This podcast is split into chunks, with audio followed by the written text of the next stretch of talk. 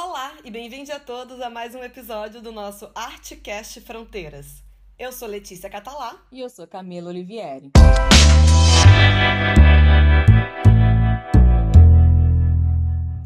E hoje a gente tá com um assunto que tem tudo a ver com esse momento que a gente tá vivendo agora, né? Eleições chegando aí. E é óbvio, a gente não podia deixar de falar sobre isso. Então, o assunto de hoje a gente vai falar sobre arte e política. Ou arte política? Como assim arte política? Como que a arte pode ou não interferir nisso? Os artistas podem ter opinião política? Polêmico!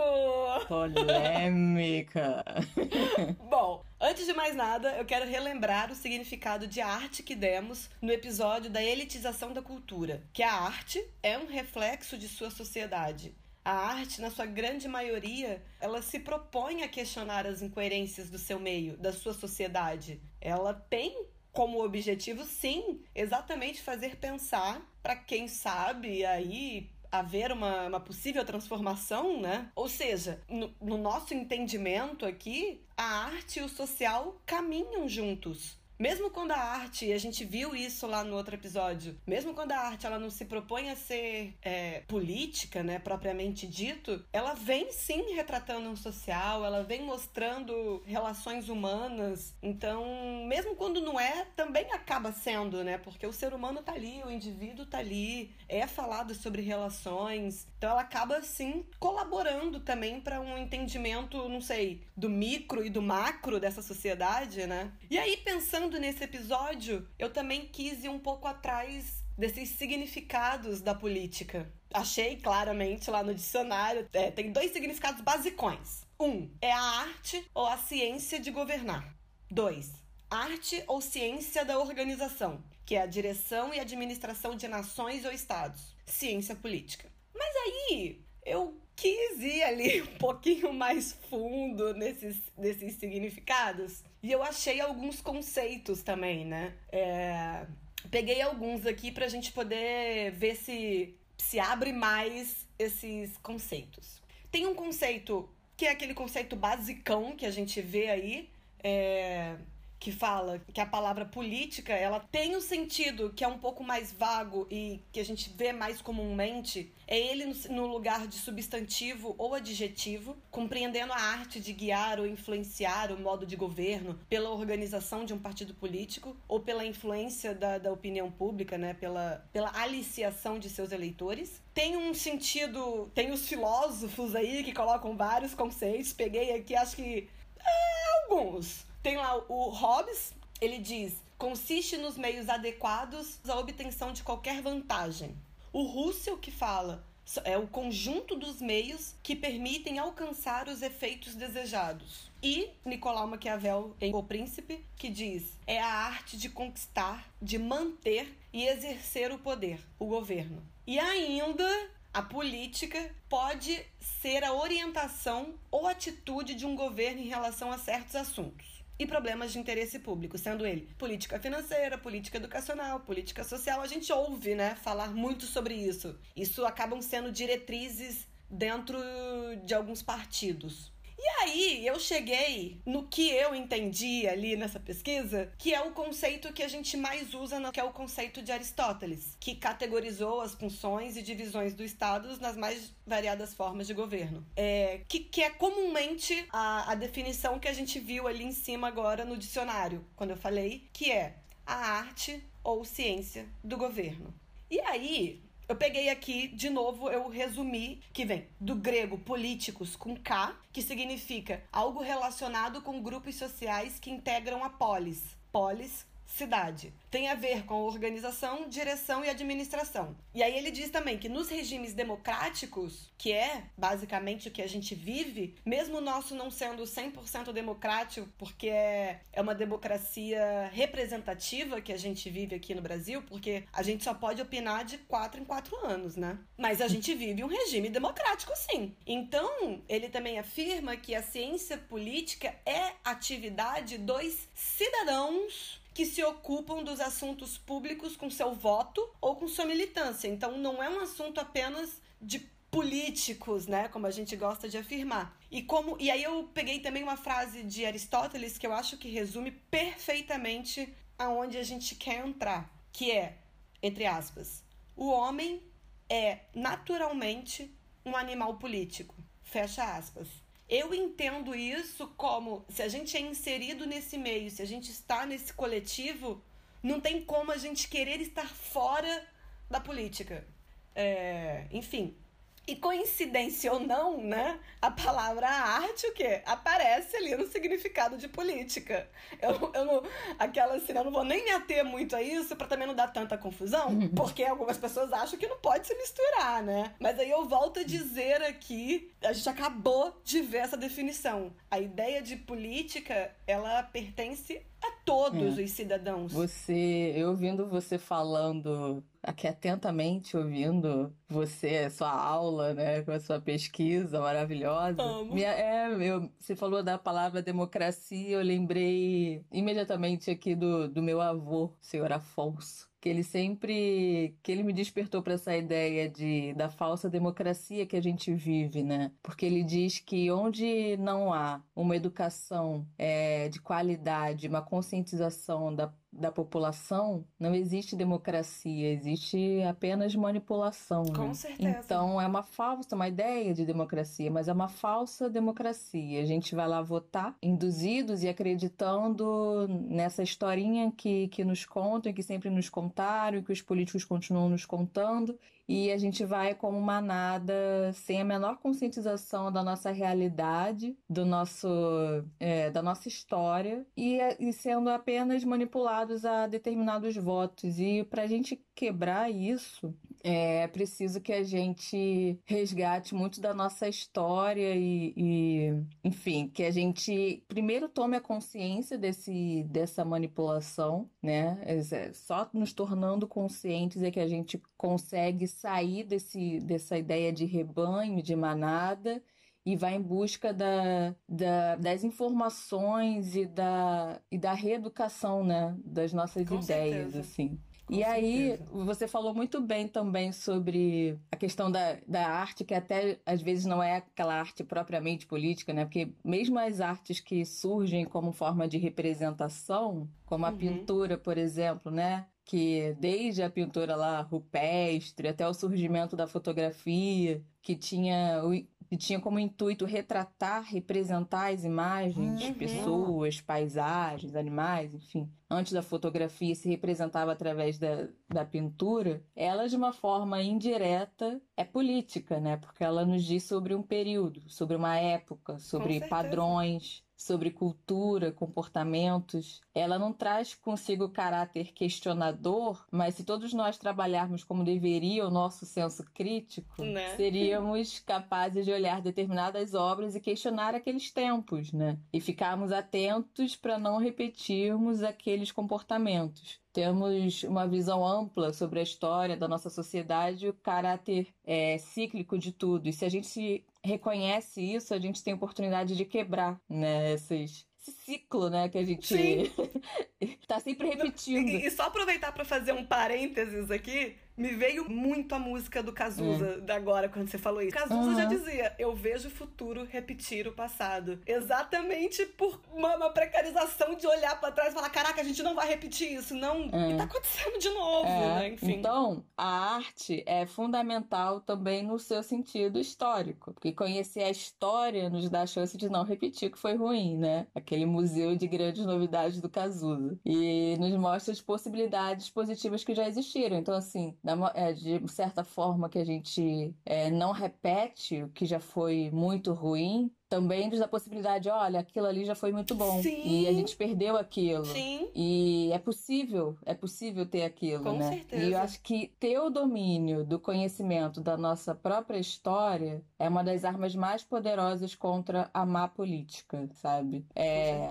sair desse sistema de dominação. Eu acho que o primeiro passo é ter a consciência que a gente vive nesse sistema. O segundo passo, a gente precisa correr atrás de, de- da nossa história, de conhecer, de reconhecer, de reconstruir a nossa própria história, sabe? Com porque certeza. assim, eu falo da má política porque eu acredito que existe uma boa política. A gente precisa acreditar nisso. Claro, eu sei que tem muita gente que vê a política apenas como algo negativo, né? Tem, a gente já tá meio que Tem. sugestionado a isso. A olhar pra essa Uhum. política já torceu o nariz, é, assim como existe também muito essa relação com dinheiro, né? Ah, Você fala, pensa em dinheiro, pensa logo em alguma coisa muito negativa, porque às vezes pensa dinheiro, pensa logo em corrupção, pensa logo em, em também opressão, mas é, é porque a gente também já está contaminado com tantas experiências ruins dentro do nosso país. Tanta corrupção, tanta sujeira. A gente acha que política e políticos são sempre ruins. E por isso que, depois de todas essas definições, é preciso que fique claro para todos nós que, que tudo absolutamente tudo é política, sabe? A água que a gente bebe, a qualidade, o acesso, o valor que se paga. É, a gente teve aí o caso da, da água contaminada, né? Da Geosmina, que era cocô. E que até hoje não virou nada isso, né? A gente consumidor é que, ó. É. A da, da, português bem claro, a água de cocô que a gente bebeu aí Que a durante gente um bebeu. tempão.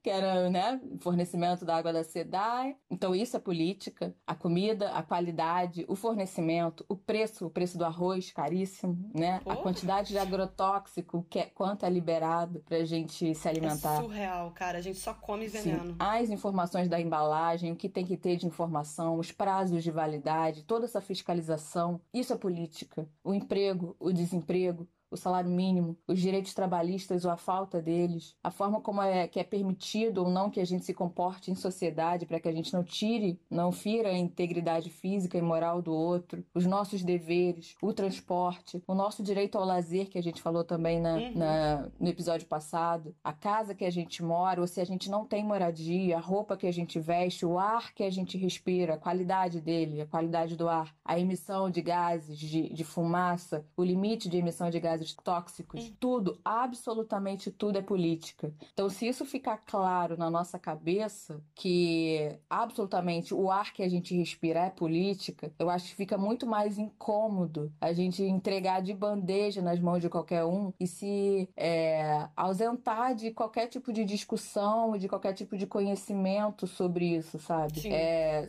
se isso ficar completamente na nossa célula de que a nossa vida e absolutamente tudo que nos permeia é política, eu acho que fica mais angustiante eu virar as costas e achar, achar que pode ignorar porque acredita que não tem nada a ver com isso, sabe? E, e é, e é exatamente isso, né? Porque assim, o dia a dia da gente é corrido. É um milhão de coisas que a nossa cabeça tá tomando conta. Então, é claro que, ai, já não tô dando conta das minhas coisas, eu vou conseguir dar conta de tudo isso. Mas, gente, até o fato de você não dar conta das suas coisas é, é política É. também. E, e é, é aquilo que eu brinquei lá do, do micro e o macro dentro da sociedade. Tipo, o, o problema que acontece com você pequeno e que você tá aí o dia todo nessa, nessa correria pra poder pagar uma conta, pra poder não sei o quê. Se você joga, tem mais gente passando por isso, tem mais gente. E a nossa vida também não é só isso. Se no meio disso tudo você não se importa com a água que você tá bebendo, como é que. Uhum. Então, não tem muito pra onde fugir. É claro que não dá pra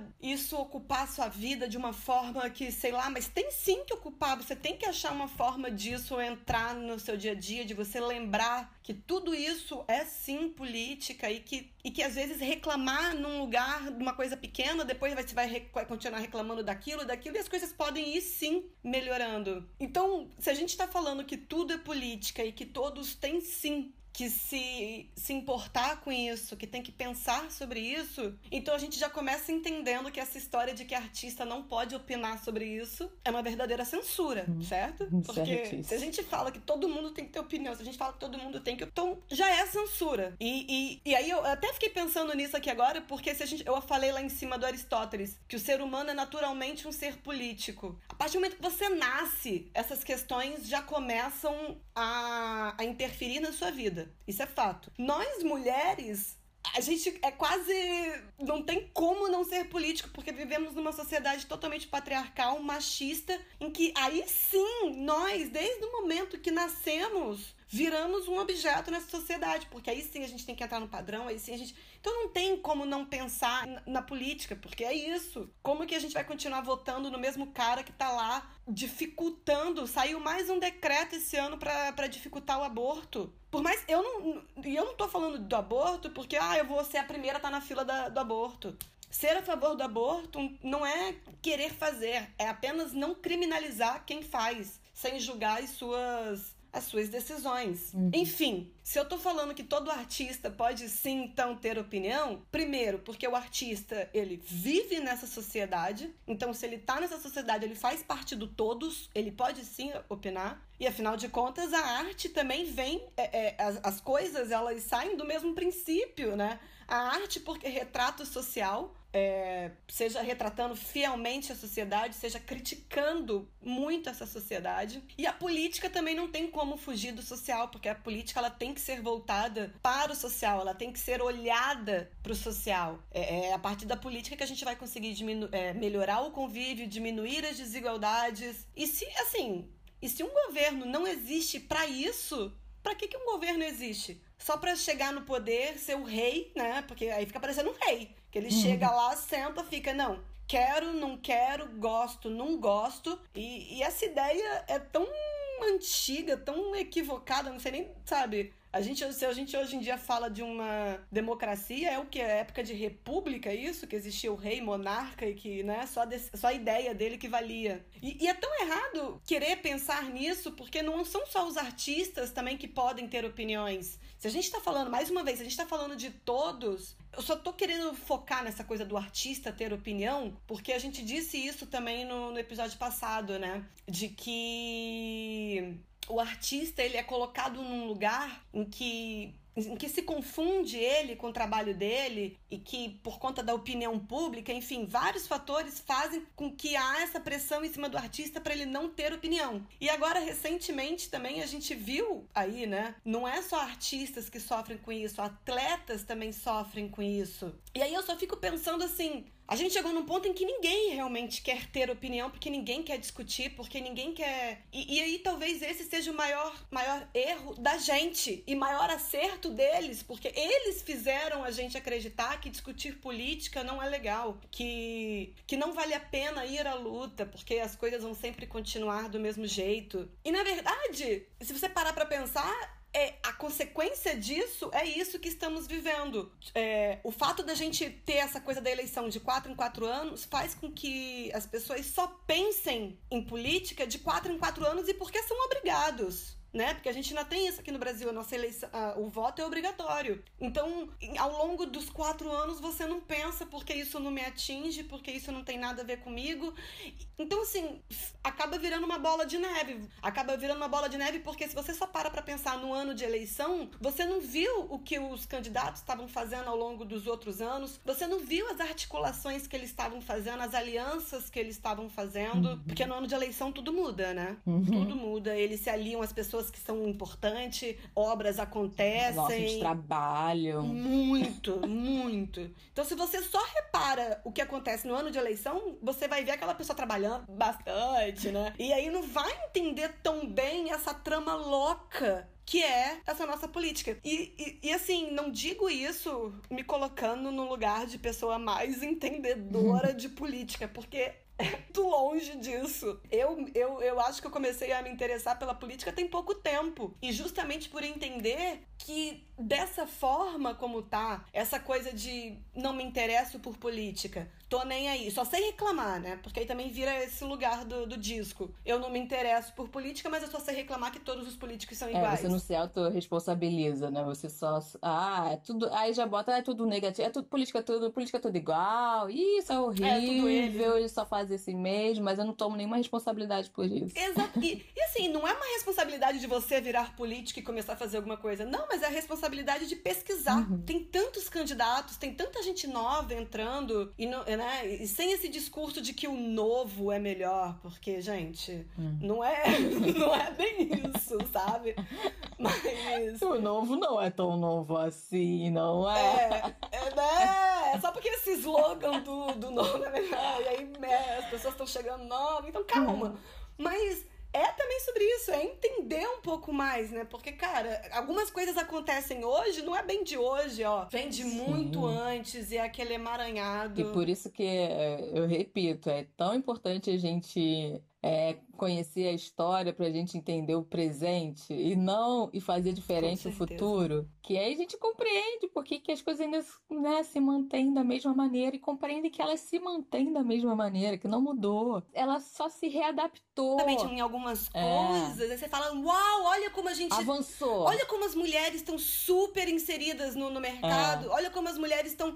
Ai, tá vendo? Não precisa tanto do feminismo. É, olha como elas têm liberdade. É. Olha como a escravidão acabou, gente. É, olha, olha é todo mundo livre, ninguém anda com corrente mais, né?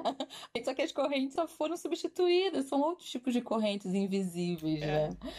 Mas, Exatamente. É, mas é, é isso. E você falou também uma outra coisa interessante da, dessa ideia do, do político, né? Que, é, que, que faz o que ele acredita, o que ele quer, o que ele acha que é certo. Uhum. E a definição é tão, é tão clara. Ele é um representante do povo. Ele é um representante do povo. Ele precisa Como ser. Como que ele não vai ouvir o povo, gente? Vai tomar a decisão por ele sozinho e pronto. Ele não tem que tomar a decisão dentro do que ele acha que é certo, que ele acredita, e sim sobre o que a maioria deseja, quer, acredita. Né? Exatamente. E você também falou uma outra coisa sobre que a gente não está falando sobre as pessoas entrarem para a política. E eu, ontem eu fui dormir pensando nisso duas horas da manhã. A cabeça não para. Não para, né?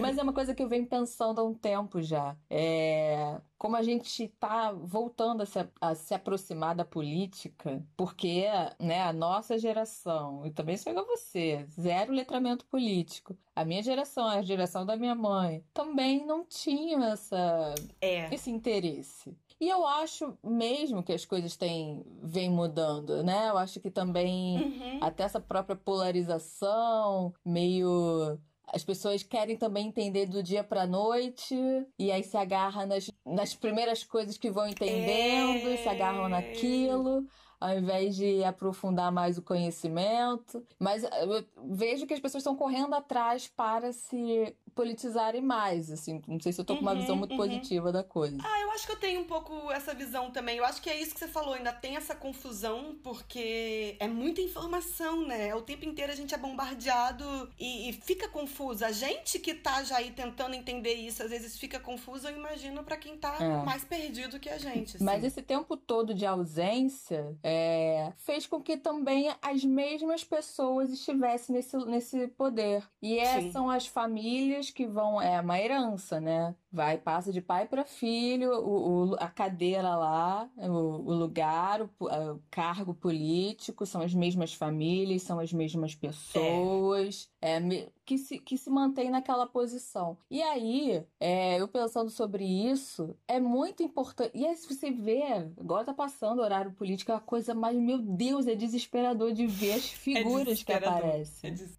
Alguns ali. A gente aqui no Rio de Janeiro, a gente tá meio perdido, assim, né? Porque nossa, é, né? Há muitos anos a gente está é, não, a gente é, bate recordes de governadores presos, né? Por Olha, exemplo. É, tá, esse ano, para votar em prefeito, é se ficar o bicho come, se correr o bicho pega. Mas não, a gente não pode não votar, porque senão Sim. é mais uma vez é. dando de mão beijada o poder para uma pessoa que não pode estar lá. É. E aí, aí eu fico pensando muito nisso, assim, porque a gente está num processo de, de entendimento novamente, né, de, de se conscientizar politicamente. E é não só se conscientizar, mas a gente precisa ocupar. Porque se a gente não ocupa o lugar, quem é que vai ocupar? Quem é que vai ocupar esse lugar? Vão ser as mesmas pessoas, vão ser os filhos. Que não estão dispostos não, à mudança. É. Olha como é que é a nossa realidade. Exatamente. Então, é, é claro, você tem que, a gente tem que. Existe a vocação para coisa, né? Mas é muito uhum. importante que a gente pense o quanto que a gente também não não tem que se posicionar em ocupar essas cadeiras, porque só assim a sim. gente consegue de fato, porque é quem tem o poder da caneta na mão, né? De sim, sim. e quando e a gente vê que quando ocupa é, precisa ser exterminado, de Marielle, o que aconteceu com ela, Perfeito. mas mesmo assim é preciso que a gente ocupe esses espaços e dificulte cada vez mais é, o trabalho desse, essa manutenção desse poder que gira sempre em torno daquelas mesmas pessoas, do mesmo sistema, enfim, é, de, de, né, de, não, de não pensar um futuro diferente Sim. de igualdade, de equidade. Sim. E, e é importante que a gente tenha consciência também que a ignorância, o desconhecimento, a deseducação é um projeto. É um projeto é um dessa projeto, galera. Simples assim. É um projeto de poder que tá no de é, quem está no topo da pirâmide garante a má educação, a alienação, as distrações, né? Porque um povo consciente que sabe dos seus e, e até como consequência o próprio desemprego, porque uma galera sem emprego é, precisa precisa comer, precisa se alimentar, ela acaba por conta da falta de conhecimento e tudo mais, acaba aceitando subempregos, e tô falando assim não pela desqualificação do emprego em si, mas pela remuneração que ela vai receber daquele uhum. emprego. E aí pronto, vai. É mais uma coisa que fortalece essa bola de neve. Sim, é esse. A deseducação, né? A falta de educação, a falta de, Isso, de emprego. É, eu acho. Existe um sistema que faz com que pessoas fiquem sempre presas no mesmo lugar. Presas em conseguir uhum. dinheiro, só que precisam de dinheiro, porque elas não conseguem pensar em outra coisa porque precisam comer e garantir o dia seguinte. Pessoas que ficam presas uhum. também. O medo também é uma forma de dominação. Então você não garantir, não garantir uma segurança também é uma forma de você dominar uma, uma certa camada. Uma, popula uma, população com medo é uma população em Exato. cárcere, porque ela só vai fazer aquilo que ela não Sim. tiver medo. Então, se você põe muito medo nela de sair, de se divertir, de qualquer uhum. coisa, se segrega também, né? Enfim, então, um povo consciente que sabe dos seus direitos, ela incomoda o status quo, atrapalha a manutenção do poder. Uhum. Esse poder, como eu falei, é esse poder que passa de pai para filho aí, né? Que tem as mesmas famílias aí. Se é famílias inteiras, né? Famílias inteiras com muita vocação para política. É. Impressionante esse DNA. É, é, o cara que aí entra a mulher, Nossa, aí depois entra sogra. o filho, aí não contente entra a filha. É Exatamente. É impressionante, assim, a vocação que tá tá no DNA pra política. Então, eu acho que é importante que a gente corra por fora, sabe? E busque se informar, porque esse conhecimento o Estado não vai dar, porque não é de interesse do próprio não. Estado que a gente tem esse conhecimento. Não. Então, é correr por fora, é a quebrar gente, esse. A gente nunca vai ter uma educação básica ou qualquer educação que ensine uhum. política, que ensine conversar ah, sobre isso. E, eu, e, hoje o conhecimento é mais acessível, né? Pra quem, internet, a gente, né, democratizou mais o acesso às, às informações. E a informa o conhecimento é que desperta esse senso crítico, sabe? É, é que faz a gente olhar uma coisa e pensar: hum, será que é isso mesmo? Não sei. Não compre a ideia logo de cara. Não compre a primeira ideia que vem pela frente. É através do senso crítico que, que a gente dificilmente vai cair em fake news, porque vai desconfiar. Uhum. Pode ser que caia uma vez ou outra, né? Porque às vezes a gente quer cair na ideia, né? A gente quer, quer acreditar é. que aquilo que a gente já acredita está se confirmando. Mas assim, em papo de, de, de falsos padres, pastores e políticos, tá? Então, assim, é, o conhecimento é uma das armas mais poderosas que a gente pode correr atrás, assim. E ele tá mais acessível hoje. E como eu falei assim, eu acho que as coisas estão mudando. A sociedade acho que tem, vem uhum, tendo maior uhum. interesse pela política. Muitos artistas tomam a frente mesmo no, posicion... no posicionamento político. Outros eu acho que outros se sentem obrigados a se posicionar porque as pessoas cobram hoje em dia. Existe uma, cobrança maior do existe, posicionamento é. de alguns artistas. Hoje é mal visto quem não se posiciona, quem não se engaja em alguma causa, sabe? Uhum. A gente vê pela própria, sei lá, Instagram, rede social. Tá queimando a Amazônia, estão matando os pretos no, no, mundo inteiro. É... Se nada dessas causas te, você, te é, impactam, você... né? Como assim você quer viver? Mulheres é. estão sendo sendo mortas por serem mulheres. Aí, se você, no seu Instagram, você só posta foto bonita, linda, da capa da revista, que tipo de artista você é, sabe? Assim, eu não consigo isso, isso me revolta. Ai, me revolta também. Eu, eu, eu, acho que. Alguma coisa precisa. alguma coisa você precisa te mobilizar, não é possível. Precisa te incomodar. É, é empatia com quem vive no tem, nosso é, mundo. Tem que entender né? que você é um ser é, social e você, enquanto artista, você, principalmente quem tem mais né, notoriedade, é, você não precisa também se, se agarrar a todas as causas e, e se posicionar em tudo, né? Lógico. Tipo a Lona Piovani, a, a Lona Piovani senão, irritadíssima. Não tem tempo. Você, você lembra disso? Ai, gente, não aguento mais a Paula Lavigne. Tudo a Paula Lavigne quer que eu me posicione. Eu quero postar uma foto de biquíni, não consigo. Eu só quero postar uma foto de... Eu amo que no dia seguinte a Paula Lavigne vai e posta ela no mar de biquíni, tipo, tempo pra tudo, meu amor. Dá, dá pra você postar sua foto de biquíni, fazer o seu close, botar né, o teu egão lá pra jogo. O que não dá é você não se importar. É isso. É, e, e eu acho muito legal que as pessoas hoje têm cobrado isso dos artistas. O silêncio da Anitta era Também acho, ensurdecedor. Era, gente.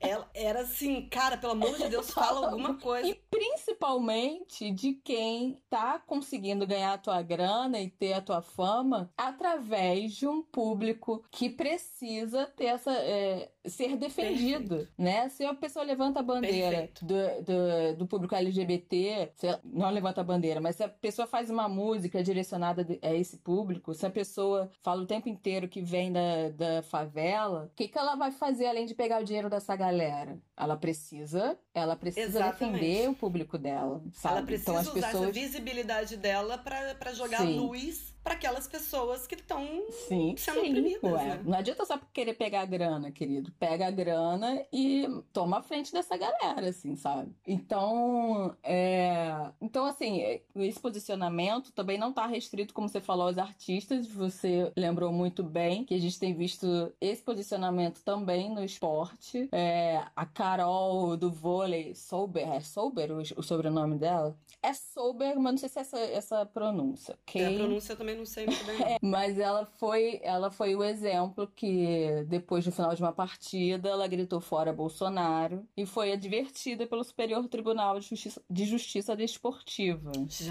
É, e, e é engraçado, assim, engraçado não, acho curioso que na mesma semana teve um narrador da TV Brasil que mandou um abraço pro Bolsonaro e, e nada aconteceu com ele. assim. Então, é, né? E até na época da eleição, alguns atletas também super, Lembro. super se posicionavam, mas a coisa só batia de um lado, só bate de um lado, né? Tem Exato. batido só de um lado, né? Porque se você se posiciona a favor é uma coisa, se você se posiciona contra é, É. outra. E, e eu peguei mais aspas dela que eu achei muito interessante, é muito legal de uma entrevista que ela deu, que ela falou assim: o atleta tem que poder falar sobre o que ele quiser. O atleta é cidadão, cidadão como qualquer outro. Aí ela continua que o que me incomoda é essa neutralidade que se espera dos atletas, que é imposta aos atletas, que os atletas são são exemplos para as crianças, para a nova geração. E que exemplo é esse de uma pessoa totalmente alienada, que não fala nada sobre o que pensa, que não tá nem aí para o que está acontecendo no mundo? Ou a gente muda essa ideia de que o atleta é exemplo, ou o atleta não é exemplo para nada. Se o atleta não pode falar, ele não pode ser exemplo para nada. Então já foi o tempo do atleta ter essa neutralidade. Perfeito, né? Aulas. E é isso. É, é a mesma. A gente é a não- mesma... A gente poderia substituir ali atleta por artista, Aham. por qualquer outra profissão ali que daria Sim, certo, porque, sim. enfim, é isso. E o esporte, ele tem realmente esse caráter que muito fala, muito se fala, né, de ser exemplo para as crianças. Ele tem essa, essa característica. Uhum. E cara, Ele ajuda a tirar as crianças das drogas, Sim. ele ajuda a tirar as crianças de um qualquer coisa. De, é, de- e, dá, né? e ensina muito sobre, né, a disciplina. Tem várias coisas ali intrínsecas no ensinamento de qualquer esporte Uhum. que é muito importante para uma pessoa, para um ser que está em desenvolvimento. E aí, Sim. pô, a gente tá- está falando de- um ser que está em desenvolvimento. Então ele está ensinando o que para essas crianças, né? O que essas crianças que vão ser os, os adultos, as- os próximos Sim. votantes, as pessoas, né? O que, que a gente está ensinando? Que não, não se cada um tem que fazer a sua coisinha e não se mistura. O atleta é só fazer lá o, o esporte Não dele, o artista é só fazer a, a, a arte dele ali, sem, sem incomodar muito. E pronto. É E só é isso. isso. Né? Cada um no seu quadrado. E, o, e o esporte, assim como a cultura, dependem muito da política, né? E são, assim, altamente os primeiros, os primeiros. a serem atacados, junto com a educação, e lidos e, e, e introjetados no inconsciente da sociedade, que são desimportantes, sabe? Né? É, Sim. É... E, que, e aí é outra coisa também, que não podem ter opinião porque às vezes recebem bolsa do governo. Atleta, não são todos que recebem, e, e, e aí é isso, os que recebem não podem falar. É, é tipo, é. mas enfim, né? Tipo, é sempre assim, uns podem ter opinião, outros não. É, é, é, muito doido isso, é muito doido. E a gente volta a afirmar, né, que todos têm que ter opinião é, política, porque assim, eu fico pensando, é a forma que a gente tem de caminhar para frente. Não, não que isso quer dizer que agora todo mundo com opinião, então pronto, tá todo mundo num ringue para ficar se degladiando, lutando um contra. É longe disso. Se a gente pensa que são, que é a partir de ideias divergentes que você consegue chegar em algum lugar, às vezes é isso, às vezes eu tô aqui falando você tá dando a sua opinião, eu tô dando a minha, a gente vai se divergir, mas isso não necessariamente é uhum, é uma briga, uhum. é uma conversa. A gente também é muito associado a colocar uma discussão sobre um assunto no uhum. lugar da briga. Uhum. Então tá sempre brigando. Não, é uma discussão de ideias, é uma discussão, é uma, é uma não sei nem que outra palavra eu poderia usar, mas é um colocando e aí a, a discussão para ela ser discussão, ela precisa ter argumentos. Talvez aí que é a coisa, a briga ela vai pro lugar do xingamento, ela vai pro lugar do, da, do de você se exaltar e perder todo, tudo que você estava tentando ali conversar, né? A discussão não, a discussão pressupõe-se que tem argumentos. Então, mais ainda ter essa consciência, entender tudo o que está acontecendo, entender o que você pensa sobre o que está acontecendo, porque às vezes é confuso, mas entender, tentar entender, vai te fazer ter mais argumentos também. E eu falo isso porque, assim, sei lá, esses dias eu vi na internet que jogaram lá, né? Não sei se uhum. você viu, cara, a foto do, do José Serra, que na época acho que era governador de São Paulo, se eu não me engano, vacinando o Lula que então era presidente. Era uma foto assim da carinha do Lula, super tipo.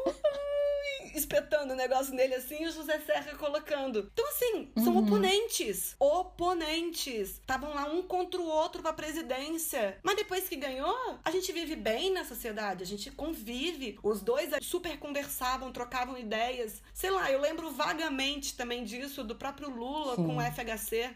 Oponentes, o quê? Ferrenhos, mas até hoje, quando eu vejo um falando do outro, é, é com uma certa cordialidade, com respeito, com respeito do lugar que cada um ocupou. Sim. Exatamente. E aí é muito doido não pensar o retrocesso que a gente vive hoje, né? Porque é isso que você falou. Se eu reclamo minimamente ah, você já é comunista. Se eu reclamo mínima. Ah, você já é de esquerda. né? Encaixotar a gente em, em lugares. A gente não pode criticar os dois lugares, os dois lados. Não, não existe, né? Tem não que ter um lugar da perfeição não. e um é o bonzinho e ah. malzinho. E, e, esse lugar da perfeição que não existe, né? Não. Então, aí é isso, é mais um lugar de frustração. Você tá depositando uma fé enorme em cima de um cara que, assim, ele só vai exercer uma função. Então não tem que ter esse fanatismo ah, em cima essa, de ninguém. Essa, essa carceta, essa coisa de, de, de mito, de, do super-herói, essa coisa que você fica querendo encontrar o super-herói que vai. Não que existe essa pessoa. Salvar, gente. Fica no, no filme da Marvel. Para ali. Não existe. Não existe essa pessoa. essa pessoa. Não existe essa pessoa. Vai ter uma pessoa que vai fazer melhor, a outra que vai fazer sua merda, a outra que. Mas a pessoa perfeita não existe. Até porque a gente tá falando de política, a gente tá falando de um lugar de poder que depois ele vai querer manter para continuar lá. Enfim, é tudo uma jogada de verdade. E no meio disso tudo, quem é que perde? É a gente é a população. Porque enquanto fica nessa de,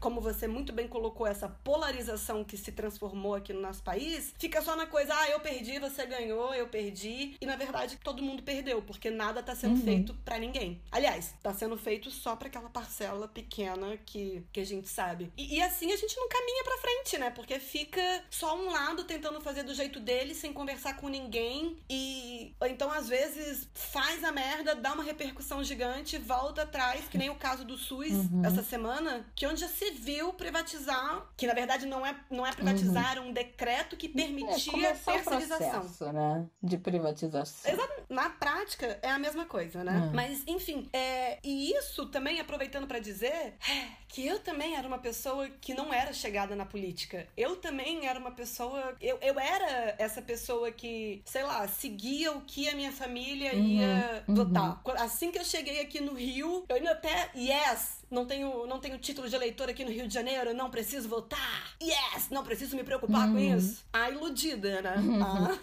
E, e, ou seja, se eu tô aqui no Rio há oito anos, uh, eu troquei o meu título, foi na última eleição, porque na, nas outras foi muito quando eu tinha acabado de chegar, foi quando eu comecei a entender, eu tava perdida. Eu caí na ilusão de que não votar é legal. Uhum. Não é legal, gente. O nosso voto é obrigatório. Os votos que não. Os votos em branco, uhum. o voto. Gente que não vota, acaba ajudando a pessoa que tá na frente. E às vezes esse um voto, cara, pode parecer mentira, mas faz diferença sim. É, e é isso, a gente é ensinado a não gostar. A gente é ensinado que isso é que isso é difícil, que isso é um bicho de uhum. sete cabeças. E assim, não que não, não é um bicho de sete cabeças, mas sim é uma trama, é um jogo, né? É um tabuleiro de xadrez ali. Cada um vai dando um movimento. E aí, às vezes, aquele personagem ali se vê num checkmate que ele vai fazer uma vai fazer mega jogada. Vai fazer uma troca, vai ceder aqui. Uma mega articulação. Exatamente. Hum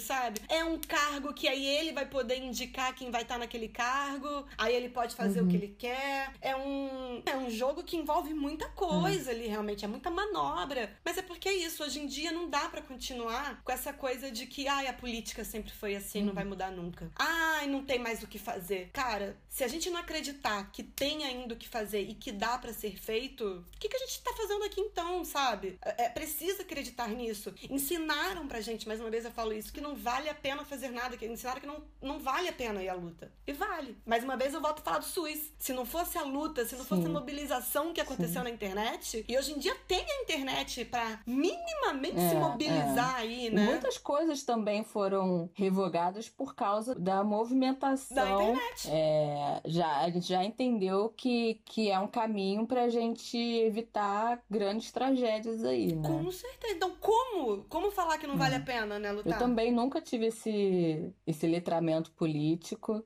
A minha geração, como eu falei com uma da minha mãe também, não tava nem aí pra política. Eu falo a maioria, né? No, quando eu falo. Uhum. A, gente, é, a, gente, a, a gente tá falando. Sempre existem exceções, mas. É, gente, a gente nunca é generalizado. É, Ai, todo não, mundo, não, todo, não sei o quê. É uma parcela, é uma galera. É, mas o papo de política era pra poucos, sabe? E, e eu me atentei a isso uhum. quando eu fui fazer faculdade de jornalismo com 18, 18 anos. E aí eu fui fazer a faculdade e aí eu pensei, pô, cara, por mais que eu não que eu não, não seja o que eu quero fazer, né? Eu não quero me especializar uhum. em política, uma jornalista precisa saber minimamente sobre Sabe política. Não é possível. Eu não posso ser assim completamente, porque eu não tava nem aí também.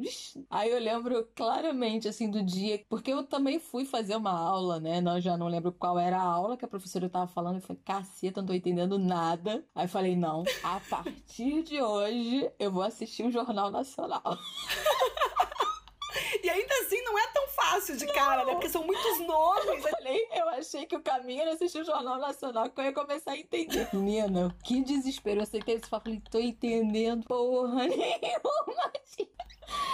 Eu falei, cara, é muito difícil, é muito difícil. E ao longo do tempo, graças também à, à internet, comecei a assistir coisas, a ler textos e a me familiarizar e a, a entender melhor as coisas. Hoje eu reconheço que ainda me falta muito. E eu acho isso muito importante. Uhum. A gente reconhecer o que a gente não sabe. Tá tudo bem. Tá tudo bem, gente. Tá porque tudo... a gente não vem de uma, de uma educação que nos ensina a, a ter esse conhecimento. Então, é importante uhum. que a gente veja que a gente não sabe, que a gente não sabe tanto, que a gente não sabe muito, que tem, tem um limite até o nosso conhecimento. E é isso que nos Sim. permite trocar com a outra pessoa, ouvir a outra pessoa. E, e ela vai falar com alguma certeza. coisa, por mais que você não saiba ainda se aquilo que ela tá falando é real, você tá ouvindo aquele, aquela. E aí você pode correr atrás daquela uhum. informação. Mais do que ficar só rebatendo sempre de cara. Não, não, Exato. não, não confio, não acredito em você, reativo. porque você é diferente de mim. É. Então, é, não. Eu sei que a gente vive numa, numa sociedade que nos pede a perfeição, a sabedoria, a perfeição em todos os sentidos, mas é tão importante a gente reconhecer o que a gente não sabe, porque assim a gente a gente é, se permite saber, a gente se permite Pode saber evoluir. das coisas. Então, é. não adianta eu falar e dizer que eu sempre fui super, é, sei absolutamente tudo sobre política, entrar numa discussão e não abrir mão das minhas ideias, porque eu tô agarrada numa, num conhecimento absolutamente limitado,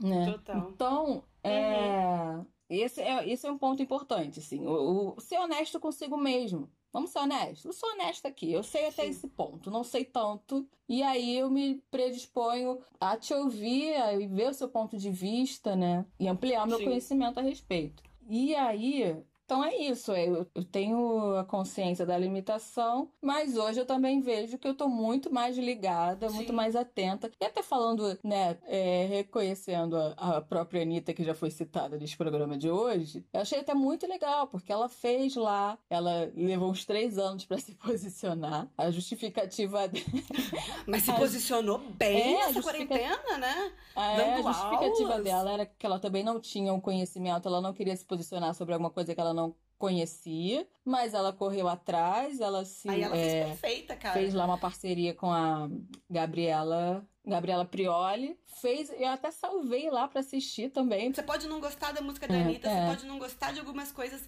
ela pode ter demorado para se posicionar.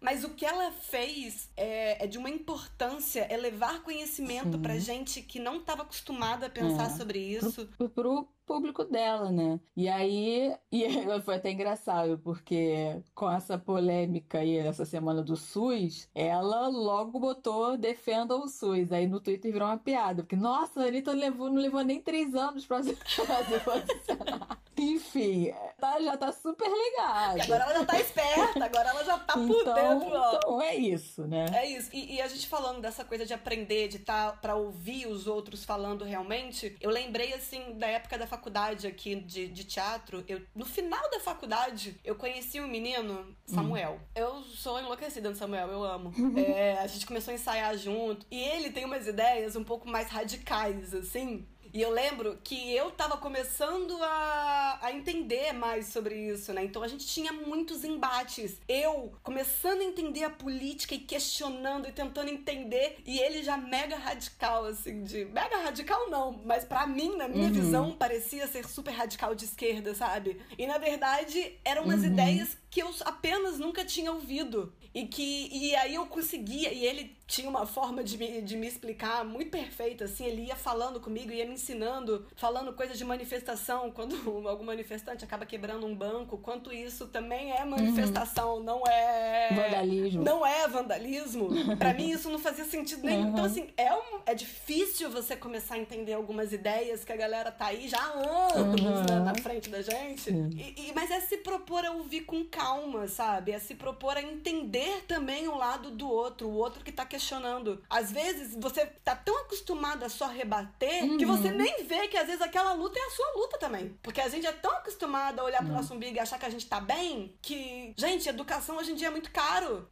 Sabe, minha mãe fala isso, que se ela não tivesse como pagar uma escola particular pra mim, era óbvio que ela ia me colocar na escola uhum. pública, mas não colocou porque a escola pública tem deficiência. Como que não luta então pra escola pública melhorar? Porque aí eu também posso usar a escola pública Sim. e aquele que tá usando vai, vai usar uma escola decente. Não, é melhor. Eu vou trabalhar mais e mais pra ganhar mais, mais dinheiro dinheiro, vou pagar. acabar com a minha qualidade de vida para eu ganhar dinheiro para poder pagar a escola para minha filha. Vou viver sem vida. Né? Não, a minha, foi, a, a, minha foi o mesmo pensamento, mas é deixar de individualizar o pensamento e, e olhar para o coletivo, né? Porque é. eu ganho. E, assim, errada ela não tá de querer pagar a escola para mim, dar não é, não é isso. Se eu não pago, eu, pô, é, tiro um peso. Uma escola hoje em dia. É, tamo, aqui, tudo na mesma só aqui luta. na Zona Norte, uma escola particular, mil e pouco. É, pra, é muito dinheiro. É muito. É. Amiga, se você pega creche, hoje em é, dia, é, escola para criança, não é nem, sabe? É muito. A gente, é surreal o valor de escola. Esse, quando eu fiquei sabendo, eu quase caí pra trás. Você falou, o quê? Mais um motivo pra ter filho. que horror.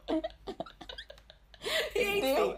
Então, assim, gente, a gente fez esse episódio de hoje pensando muito nesse tema, querendo falar com calma realmente e principalmente da gente poder refletir melhor esse ano, da gente poder ter a oportunidade de cada um tirar um tempo para si, sabe? Fazer uma pesquisa dos candidatos com mais calma, pensar melhor nessas propostas que estão sendo ditas. Uma coisa que eu já queria falar de cara, falou em Deus, falou que Deus acima de tudo. Nós vivemos num, num país em que cada um pode uhum. ter a religião que quiser. Inclusive ser ateu. Então, como assim Deus acima de todos? E as pessoas que, que não acreditam? E elas não podem ser julgadas e penalizadas uhum. porque não acreditam. Ou então porque a sua religião é diferente. Eu parto do princípio, e aí é uma opinião minha, de que a pessoa está falando muito em Deus, está falando muito nessas coisas, significa que tem pouca proposta de fato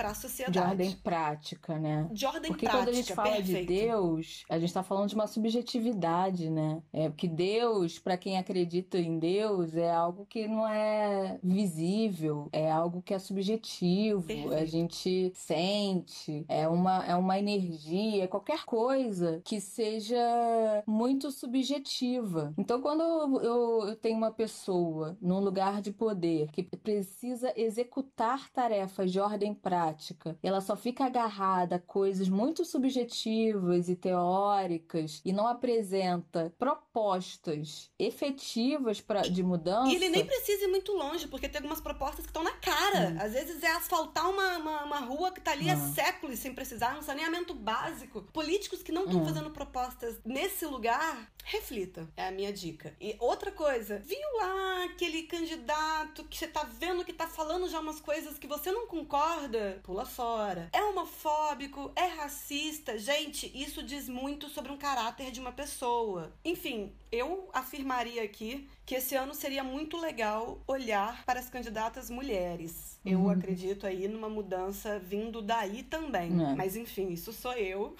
eu acho só que a gente tem que ficar muito atento a essas propostas que são, como você disse, nem um pouco práticas e objetivas para com uhum. a nossa sociedade. Eu acho que não dá mais pra gente. Eu já falei isso no, no episódio passado. E eu acho que eu vou continuar falando para o resto dos meus dias, até o último suspiro.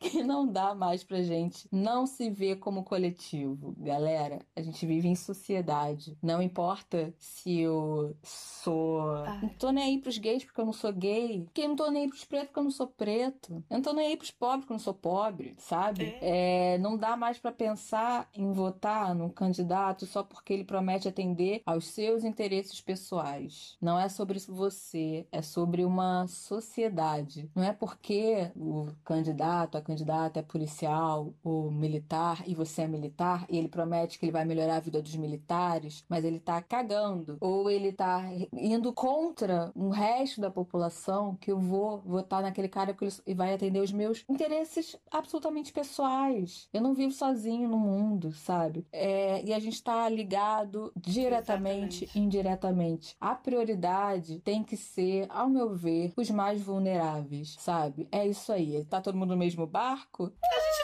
que nessa pandemia aí que a gente eu não tá, gente, né? Se, gente, se, você quer usar isso, essa frase, que a gente tá no mesmo barco, a gente pode ter uma referência ao Titanic, por exemplo, que a gente tem a classe lá, primeiro, os que vão pular no barquinho vão ser salvos, os que estão lá embaixo, Perfeito. que não vão conseguir passar pra classe de cima, quem vai morrer primeiro, né?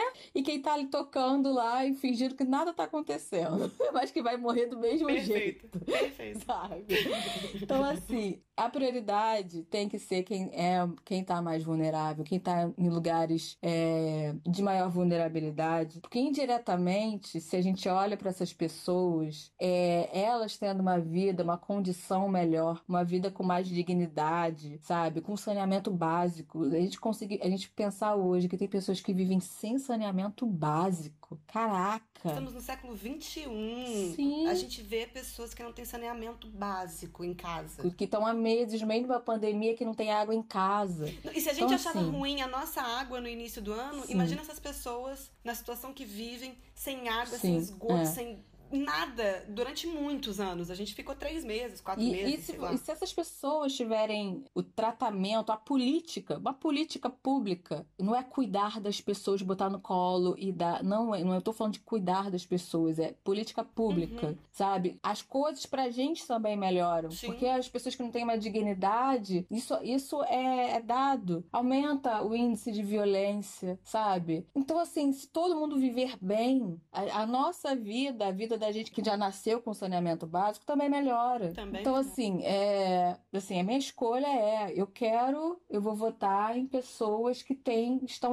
têm propostas, projetos voltados para isso, para essa galera, sabe? Pode não falar nada sobre mim especificamente, mas eu tenho certeza uhum, que eu vou ser, uhum. que eu vou ser beneficiada com isso também. E uma coisa não exclui a outra, né? E não é porque a pessoa vai estar focada em trabalhar aquilo que eu. Que ela não vai tra saber trabalhar economia e é. melhorar pro, né? Então, assim, e eu, e eu acho que essas pessoas, e a gente fala agora de representatividade e fala, como você disse, de, né, é, de ter mulheres no, nesses lugares, nessas cadeiras, nesses lugares aí de poder. Essas pessoas que vão pensar a periferia, que vão pensar as mulheres, vão pensar as mulheres negras, vão pensar a comunidade LGBTQI.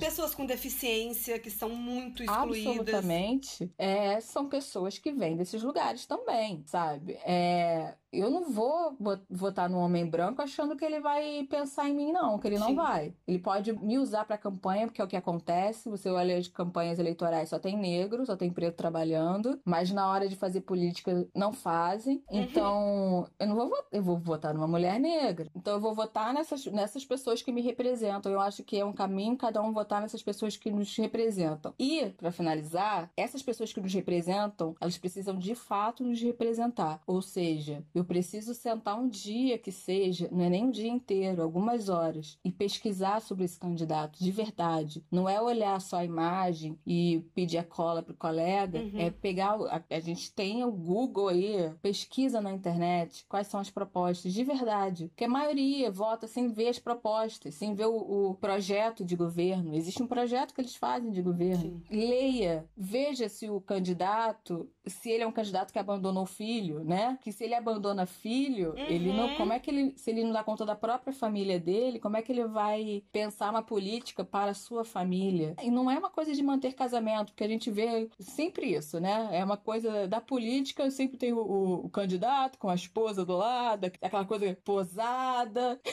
com as crianças. Não é isso, não é? Não é essa, essa foto. É se de fato essa pessoa é comprometida com a própria família. Se tem um comprometimento estando junto ou não. E se ele é comprometido com a própria família, família. E eu falo de cadeira, porque é, eu tenho um pai uhum. completamente ausente da minha, da minha criação e que se candidatou quando eu era criança, querendo defender a família. Então, assim, como que um cara que nunca pagou pensão, nunca fez nada, nunca assumiu uma paternidade, pode querer defender uma família? Ele não entende, ele não sabe nem o que é família. Então, assim, é isso, sabe? Não é só, ah, eu vou votar numa mulher, numa mulher negra ou num homem negro, e não vou, mas eu vou votar quem? É no Sérgio Camargo? É no Hélio Bolsonaro? É, não é exatamente. isso. É, é o quais são reais as propostas, quem é essa pessoa, se ela está realmente comprometida com, com a luta, seja das mulheres, seja dos negros, enfim, de onde ele, ele se comprometer e se ele realmente age da forma Sim. como ele está querendo se propor aí, né? Enfim. Enfim, muita coisa para ser pensada antes de, de votar. E a eleição tá chegando, tem o quê? Pouco menos de uma semana, Sim, né? No caso. Que tá indo ao ar o programa. Então,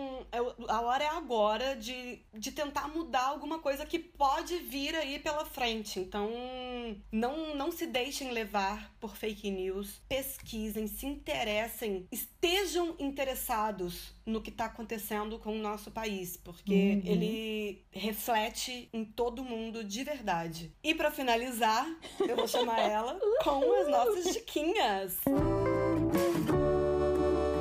As diquinhas de hoje vai ser a diquinha. Na verdade, eu acabei de pensar numa outra diquinha, mas eu vou falar. Adoro! É sempre Adoro assim. Improviso.